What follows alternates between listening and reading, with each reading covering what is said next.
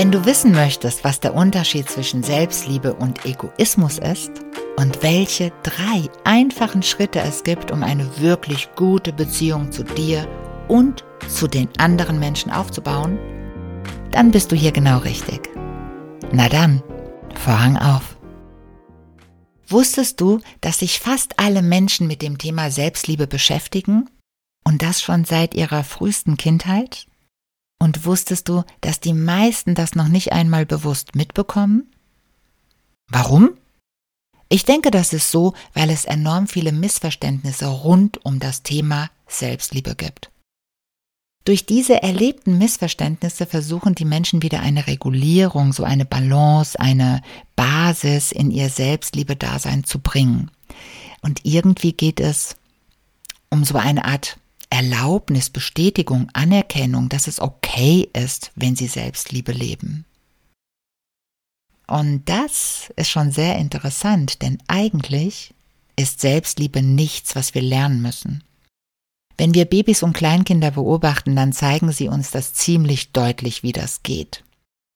Wir können hier von diesen kleinen Rackern so viel lernen, anstatt sie zu rügen und ihnen dies aberziehen zu wollen oder ihnen zu vermitteln, dass sie sich gerade fehlverhalten. Da Selbstliebe sehr oft mit Egoismus verwechselt wurde und leider immer noch wird, stellen sich viele Menschen die Frage, was ist Selbstliebe denn nun wirklich und was ist Egoismus und Ab wann hört Selbstliebe auf und fängt Egoismus an? Selbstliebe ist für mich, so wie ich es verstehe, und das ist wirklich ganz simpel und ganz einfach, alles, was mit selbst anfängt. Zum Beispiel Selbstakzeptanz, Selbstvertrauen, Selbstermächtigung, Selbstwert, Selbstbewusstsein, Selbstannahme. Also zu dir zu stehen, authentisch, echt, liebevoll, wahrhaftig, ohne zu kämpfen. Ganz anders die Egoisten. Die wollen immer gewinnen und sind auf Wettbewerbsspielchen aus. Und das aus dem Grunde, weil sie sich als die Besseren beweisen wollen. Die Egoisten erkennt man auch daran, dass sie sehr gerne kommandieren und Boss spielen. Sie denken, dass nur sie Selbstvertrauen haben können und dass sie einen enorm hohen Selbstwert haben, also viel, viel höher als alle anderen da draußen und die einzigen sind, die selbst ermächtigt sein dürfen. Und du siehst, hier ist der Unterschied so, so klar. Und ganz oft wurde uns aber in unserer Kindheit beigebracht, nicht so egoistisch zu sein, obwohl wir vielleicht genau in dem Moment total in unserer Selbstliebe gebadet haben. Und genau aus diesem Grund ist die Angst, egoistisch zu wirken, bei vielen schon so ausgeprägt, dass sie jeglichen Selbstliebeansatz schon im Keim ersticken. Und aus dieser Angst sind heimliche Kuhhandel entstanden. Und da möchte ich dir jetzt mal ein Beispiel geben. Stell dir vor, ein Freund fragt, fährst du mich zum Flughafen? Und alles in dir sagt, nein, zieht sich zusammen, warum auch immer. Und dann schaltet sich aber dein Kopf ein und du entscheidest, ihn doch zu fahren mit dem stillen Hintergedanken, ganz leise, nur in dir, dass du ja auch in einem Monat zum Flughafen musst und er dich dann ja auch fahren könnte. So, nun vergeht ein Monat und nach einem Monat fragst du ihn und er sagt, Nö, hab etwas anderes vor. Er antwortet also mit dem Satz, den du auf den Lippen hattest, als er dich gefragt hatte? Warum sind wir so verhalten und unaufrichtig, anstatt auf eine ganz einfache und simple Art und Weise authentisch zu sein? Hättest du Nein gesagt, hätte er dich bitten können. Und ihr hättet einen Deal ausmachen können, vielleicht lachend und flirtend, zum Beispiel den, dass er dich in einem Monat fährt, ganz offiziell mit allen Karten auf dem Tisch. Da entsteht gleich ein komplett anderes Gefühl in der Brust. Ein ganz klar ausgesprochener Handel, ein für sich einstehen. So wundervoll, verbindend, mit Tiefgang. Und diese stillen Kuhhandel haben sich eingeschlichen in unser Dasein, anstatt klar zu uns zu stehen und dies zu kommunizieren. Mhm.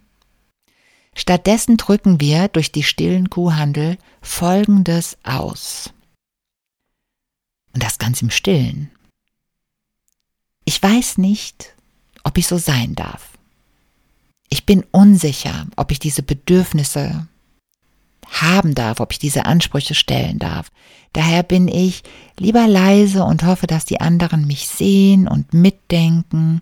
Schließlich ist es doch offensichtlich, was ich will. Das muss ich doch nicht noch sagen, oder? Kein Mensch auf dieser Erde hat die Aufgabe zu riechen, was du möchtest. Schließlich haben wir einen so schönen Mund bekommen, und damit können wir all diese wundervollen Worte formen. Durch dieses Verhalten verlieren wir die Klarheit über unsere Selbstliebe und unser Herz, da wir uns bei diesem stillen Kuhhandel ausschließlich in unserem Schädel aufhalten, in unserem Kopf, und zwar kontrollierend, beobachtend und die Abläufe, die wir beobachten, bewertend. Da gibt's eine Konsequenz. Und was ist die? Die Konsequenz ist, dass wir uns nicht weiterentwickeln, weil wir uns verstecken. Und irgendwann kommt der Zeitpunkt, an dem wir gar nicht mehr wissen, was wir eigentlich wollen, weil unser Kopf schon so groß geworden ist, dass er nur noch die Überforderungswanne hin und her schwingt und sagt, ich kann nicht mehr. Ich möchte dir jetzt gerne eine geheime Liebesregel aus zwei, besser gesagt drei Schritten vorstellen. Schritt eins: An erster Stelle kommt die Liebe zu dir. Und wenn die geübt ist und so ziemlich gut sitzt, dann kommt der zweite Schritt, die Liebe zum Du. Und wenn diese geübt ist und ziemlich gut sitzt, dann kommt der dritte Schritt, die Liebe zum Wir.